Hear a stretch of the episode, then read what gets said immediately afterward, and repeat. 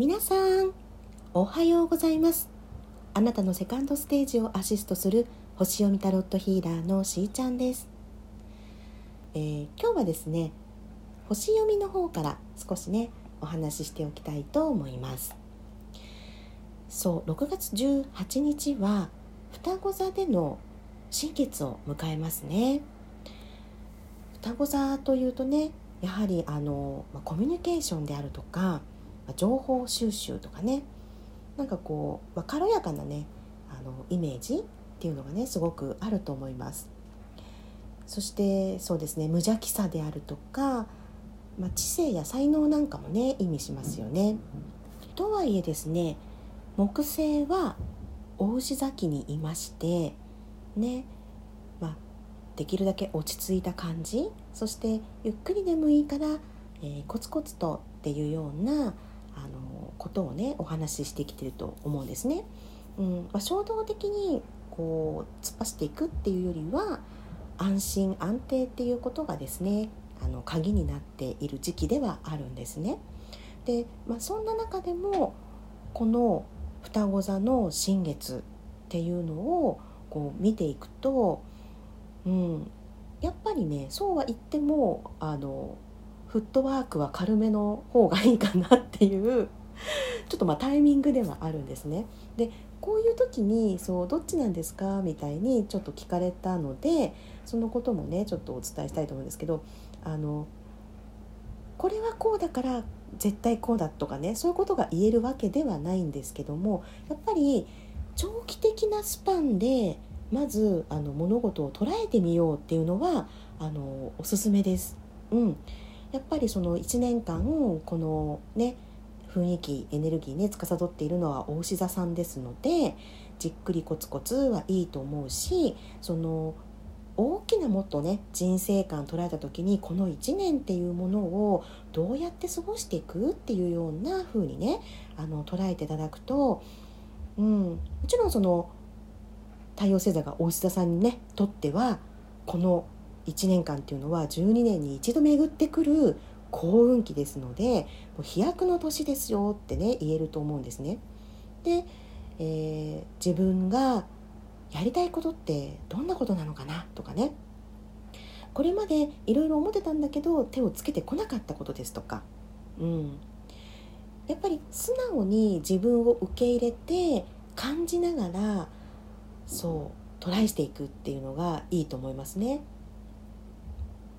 特に私の場合はあの今後の過ごし方とかねミドル世代の女性の方たちとお話しすることが多いのでどうやらあのそう現実にやっぱり直面しているっていう人たちがちょっと多いなってやっぱ思っています。そしてそれは決して悪いことではないと思います。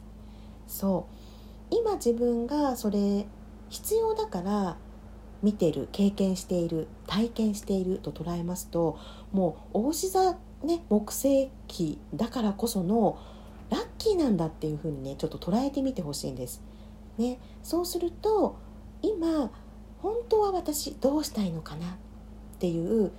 自分の本音にしっかりつながるチャンスですよね。でその上でどういう選択をしていくのかっていうのがこの6月全体にね言えると思います。さらにこの双子座の新月ですよ。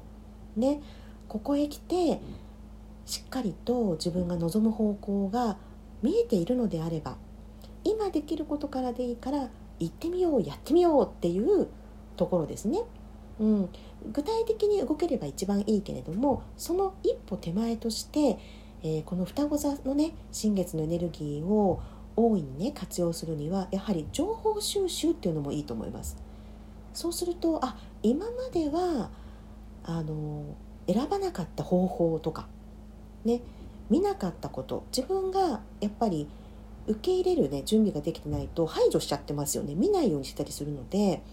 でも今もう私はこうなりたい長期的なスパンでね1年後こうなっていたいで目標があるとじゃああの今どうしたい？っていうことにつながりやすいと思いますからそこから情報をしっかりねあの得ていってほしいなと思います。さらに言うとですねいきなり、まあ、1年後と今がつながらない方はじゃあ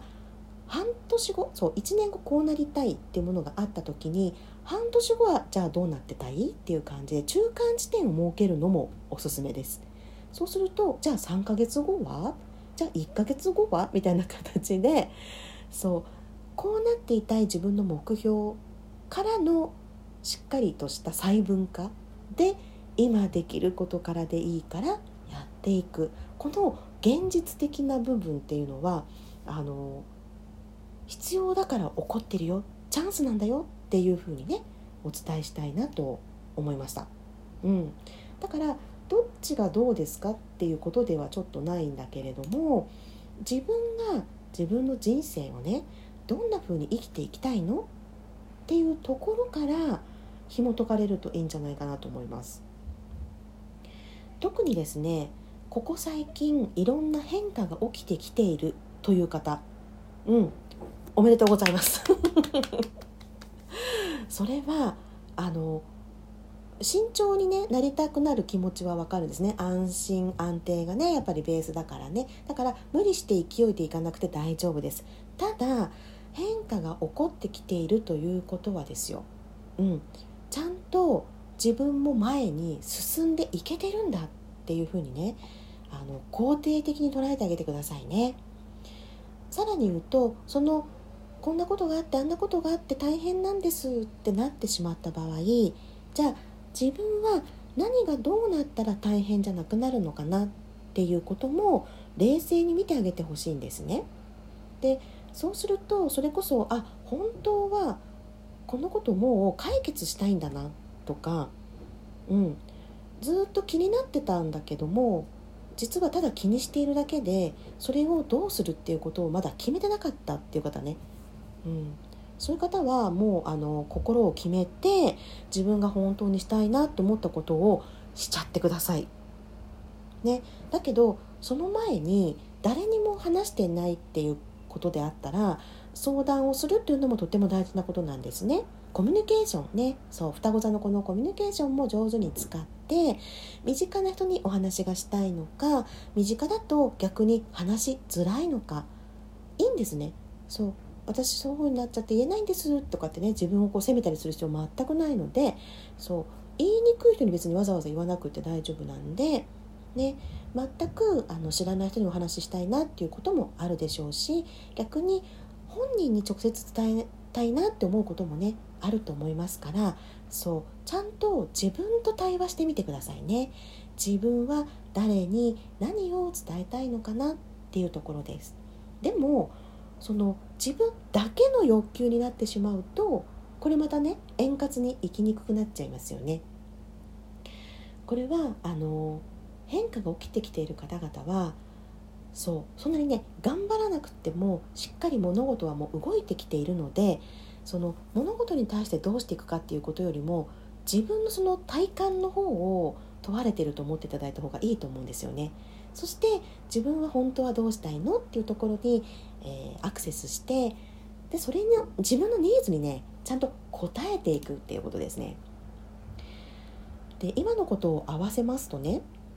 あの、まあ、よくあの新月とかねあの願い事書くといいですよとかはね言われているのでご存知の方多いと思うんですけれど私はあえてねそこをあの強くは言ってきていないのですが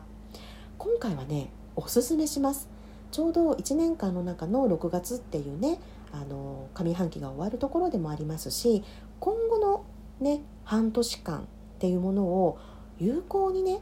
あの使っていきやすいんじゃないかなと思うので是非ねあの新月のアファメーション書いてみてください。うん、手書きがやっぱりいいですね。あのパソコンをねあの使ってらっしゃる方も多いと思うんですけれどもあの紙にね手書きしてみてください。